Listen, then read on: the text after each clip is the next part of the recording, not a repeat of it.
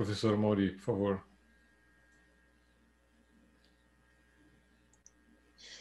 Bom, é, falar por último sempre é complicado, né?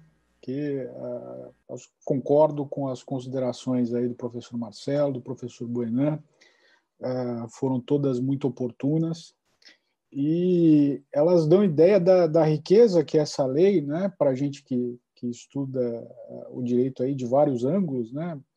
É, tem com certeza o ângulo do, do direito comercial, tem com certeza um ângulo do direito econômico e tem também, claro, eu aqui é o meu olhar, tem um ângulo óbvio de direito administrativo, né? É, uma uma primeira observação que eu deveria é, fazer é o seguinte, né? No, no, no direito é, brasileiro nós temos assistido, sobretudo no direito administrativo, nós temos assistido nos últimos anos é, o que eu chamo de o aparecimento de leis, vamos dizer, declaratórias. Né? São leis que, na verdade, não inovam, mas apenas reforçam ou é, é, comandos que já estão na Constituição ou conteúdos que já deveriam ser óbvios para a doutrina, para aqueles que, que se ocupam de aplicar o direito e tudo mais. Né? Exemplos aí que a gente pode citar é, arbitragem na administração pública, né? Você tem precedentes do STF dizendo que desde os anos 70 do século passado dizendo que é possível a administração pública se valer de arbitragem. A lei de 96 permitia e foi necessário em, razão do, do, vamos dizer do, da teimosia certas certas correntes e de certos uh, doutrinadores foi necessário fazer uma lei em 2015 para dizer olha pode mesmo né é, daqui a alguns anos vai ser necessário uma nova lei para dizer, olha, pode e pode, né? enfim, para confirmar que pode. Né? É, a LINDB também é, é, é, a mesma história. Né? Você dizer que a administração pública, o administrador deve ser avaliado é, é, considerando as circunstâncias fáticas que ele está enfrentando, que os órgãos de controle têm que, ser têm que se restringir, que não podem invadir ali a esfera discricionária, que o, o, o, controlador tem que ser é, tem que ter ideia das consequências daquilo que ele está decidindo veja são coisas óbvias que não precisava vir uma lei para dizer que, que elas são assim né?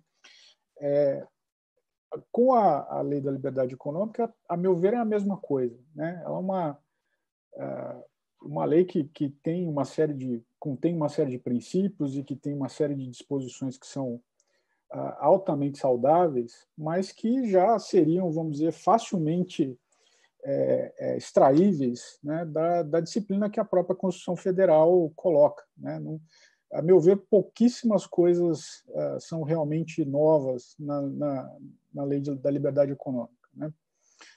É, bom, isso posto, né, é, a gente precisa entender que uh, uh, a lei de liberdade econômica ela se propõe a ser uma, uma sobrenorma, né? uma, o professor Marcelo falou bem, é uma, uma norma meta-regulatória, e é verdade. Né? Ela pretende é, é, ser uma matriz de, de aplicações posteriores. Né?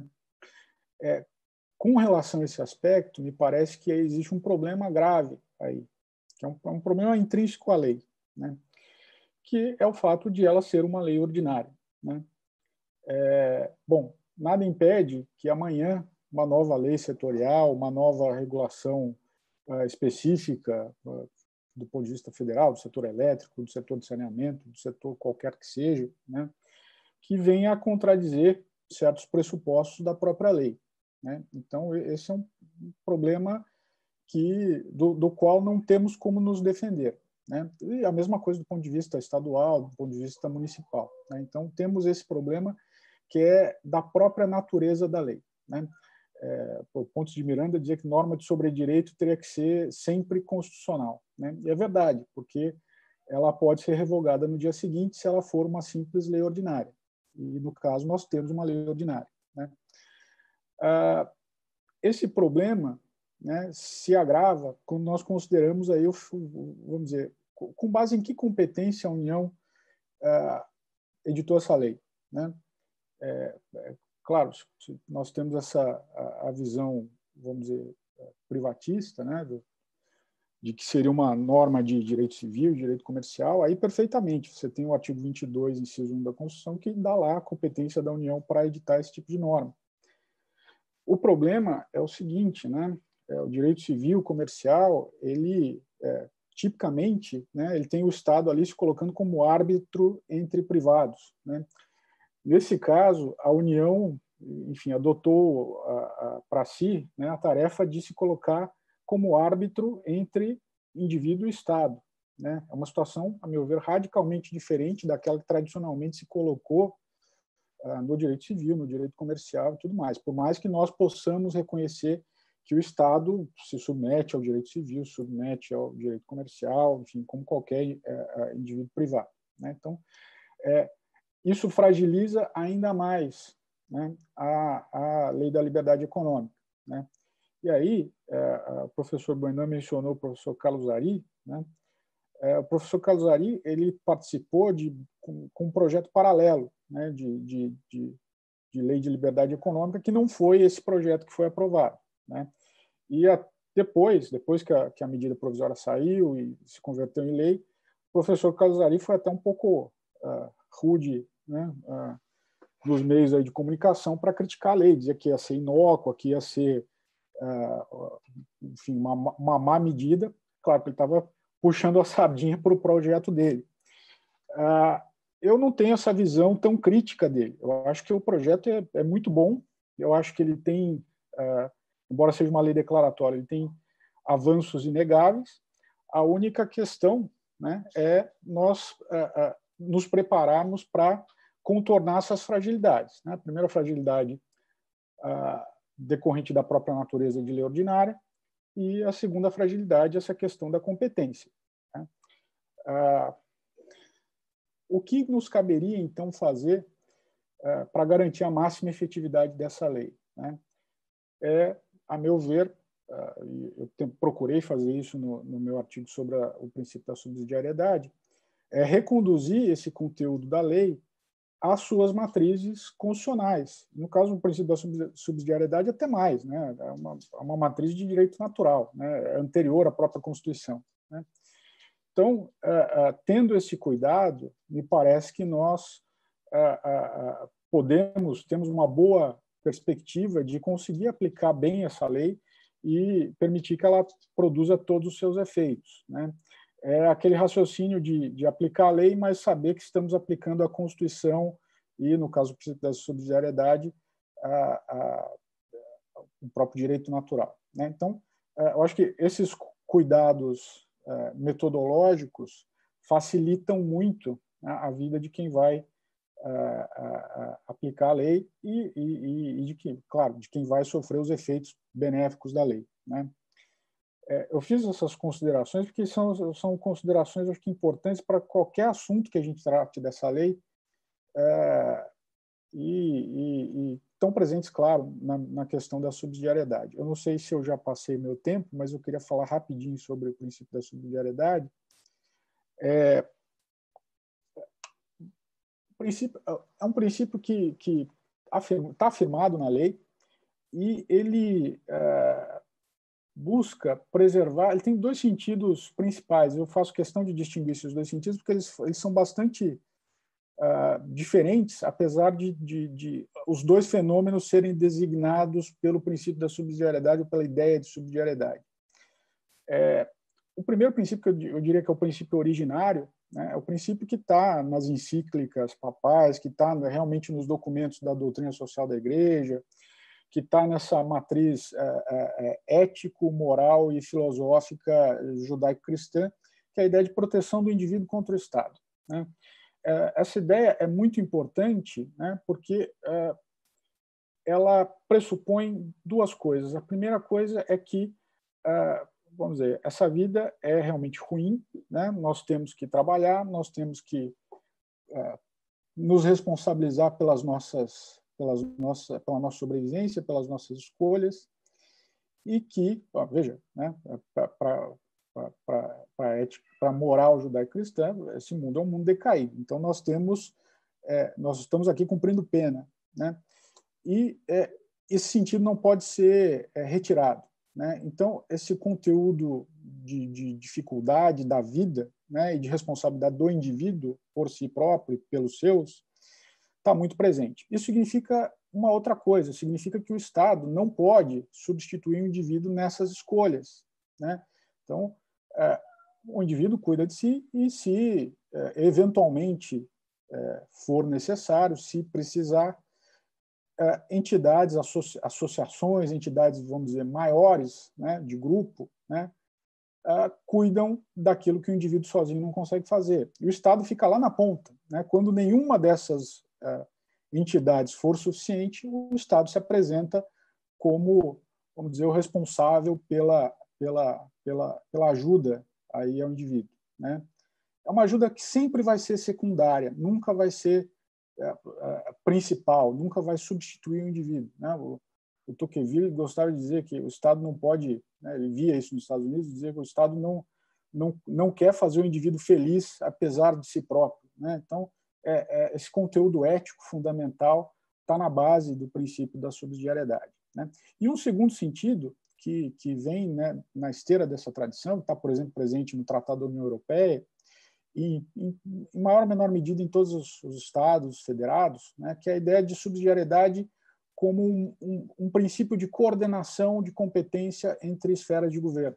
Né? Então, ah, no caso do Brasil, você tem competências divididas entre município, estados, União, ah, tudo isso está regido pela subsidiariedade. A ideia é que aquilo que caiba ao ente estatal mas que possa ser feito pela entidade menor, mais próxima do indivíduo, né, o município, depois o Estado, né, uh, deve ser feito por essa entidade mais próxima. Né? É a capacidade.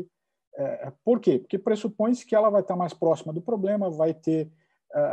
o indivíduo vai ter melhores condições de, de influir naquela decisão e, portanto, a decisão provavelmente vai ser mais acertada. Né?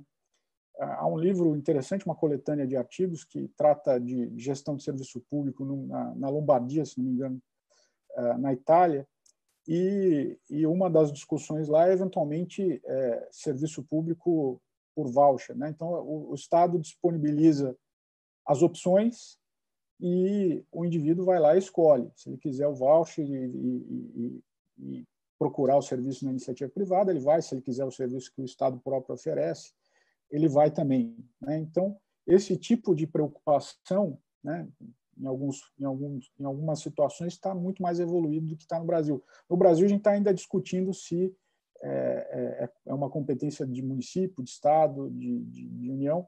E, veja, não é preciso ir muito longe para a gente ver as implicações desse problema. Né? Quando a gente vê, por exemplo, a gestão que foi feita da pandemia, a gente vê o quão problemática é essa discussão. Né? É, a gente não sabe, hoje no Brasil, com certeza, a gente não sabe, mesmo em competências que são concorrentes, como de saúde pública e tudo mais, a gente não sabe o que cabe ao município, o que cabe ao Estado, o que cabe à União, e é, o STF faz questão de, de vir complicar ainda mais o problema, né, com decisões desencontradas, com uma jurisprudência completamente caótica e tudo mais. Então, a gente tem uh, também esse problema, mas é, essa é a segunda dimensão, uma dimensão, vamos dizer, secundária do princípio da subsidiariedade. Né? Uh, trazendo essa discussão né, para uma outra um outro problema né é que uma parte da doutrina sempre negou que o princípio da subsidiariedade existisse no Brasil né? então quando você tem uma série de dispositivos na Constituição sobre liberdade quando você tem um artigo 173 claríssimo dizendo que a intervenção do Estado só vai ser é, permitida em caso de, de, de, relevante interesse coletivo ou de segurança nacional né? mesmo com, com esse arcabouço é, claro, né, evidente, né, você tem ainda pessoas que é, é, é, discordam, dizem que o princípio da, da subsidiariedade não existe, que é uma, uma bobagem. Né? É, mas, de fato, existe. Né? Existe e, veja, se nós quisermos dar efetividade à lei da liberdade econômica, nós temos que reconduzir isso à Constituição. Né? É, então, feito esse raciocínio, né, o que me parece que a gente possa é, olhar para a lei como, como, como ideia de aplicação do princípio da subsidiariedade, primeiro, é relacionar, sim, a ideia de subsidiariedade é, com a ideia de avaliação de impacto regulatório. Acho que é um instrumento é, excelente para você demonstrar se o princípio da subsidiariedade foi ou não atendido em cada caso concreto. Né? É claro que vai haver situações, para os entes que não são obrigados, para município, para estado, em que a situação vai ser mais simples. Você, meramente olhando para uma situação, você vai ter condições de dizer se o princípio foi ou não atendido. Né? É, eu mencionei, né, esse é um outro problema dos nossos do nosso judiciário, né, que ele não costuma trabalhar com testes, né? Então, é, depois do, do CPC 2015, é, adotou-se fortemente a ideia de, de, de, precedente, a ideia de respeito à jurisprudência, de coerência na jurisprudência, mas o judiciário ainda se recusa a, a, a trabalhar com julgados como uma norma para futuras decisões. Né? Então, perde-se a oportunidade de usar a, a, ideia de teste. Né? É muito comum em Supremas Cortes no mundo inteiro e, e infelizmente, o STF não costuma utilizar. Né? É, um teste que nós poderíamos, e que eu sugiro no artigo, né, para concluir aqui minha fala, né, é, para a gente verificar o atendimento ou não do princípio da subsidiariedade, é, primeiro, né, eu, eu defendo que esses testes devem ser atendidos concomitantemente. Né? Primeiro, você tem que ver se a medida é, não pode ser exercida pelo indivíduo ou por grupos associativos menores na situação concreta. Né? Você tem que olhar para a situação e ver, olha, é, é necessária essa medida? Né? Né? O indivíduo não, não pode realizar isso concretamente, não tem os meios para fazê-lo. Né? Se tiver, o que, que eu vou fazer? Né? Primeira coisa. Ah, segundo, é, a medida está sendo realizada pela esfera de governo mais próxima. Aqui nós, nós, pensando na segunda dimensão da ideia de subsidiariedade, né? Por exemplo, no caso de competência concorrente, saúde, educação, né? É, por que, que, a União vai ter que fazer se eventualmente o município é competente? Né? Se ele pode fazer, ele, ele que deve fazer, né? porque ele está mais próximo do problema. Né? E é, a seguinte, a, a, a, o último passo né, é verificar se, em atendendo, né, se essa medida for realizada, né, se ela não vulnera uh, os direitos do indivíduo a ponto de eliminá-los. Né? Então, eu quero lá resolver um problema, mas na verdade eu estou criando outro. Né? É, veja, não precisa ir muito longe. Né? Agora, em agosto, eu, eu, eu, eu me atentei a essa lei porque ela é realmente é curiosa. Foi ditada a uma lei, a Lei 14.038, que ela dispõe sobre a regulamentação da profissão de historiador. E essa lei, entre outras belezas, ela diz que só pode é, escrever livros com um aspecto histórico quem tiver o diploma de historiador ou quem tenha sido historiador por pelo menos cinco anos. Para que, que eu preciso disso? Né? Eu estou escrevendo um, um, tratado de direito administrativo com uma, o primeiro volume sobre a parte histórica do direito administrativo. Em tese, eu estou fora da lei, porque eu estou tratando de um tema histórico. Não fui historiador por cinco anos e estou lá tratando o tema. Né? É, veja, a lei aqui que pretende regulamentar o ofício de historiador está violando, a meu ver, o meu direito fundamental de me expressar sobre qualquer tema intelectual que eu queira. Né? Então, esse, esse, me parece um exemplo claríssimo, por exemplo, né, de violação dessa terceira parte aqui do teste. Né? Então, é, é, é, esse cuidado, me parece, que precisa ser é, retomado, né? precisa ser adotado. É um princípio que a mim é muito caro, e é, é um princípio de civilização. Né? Sem isso, a gente não consegue mais nada. Né? E, e, e, acho que a nossa tarefa aqui, a todos que estamos tratando da lei, estamos uh, estudando o assunto, é realmente é, cuidar desses princípios e cuidar da lei para que ela tenha a maior efetividade possível. Né? Eu agradeço a oportunidade, eu, eu me estendi um pouquinho mais, eu fico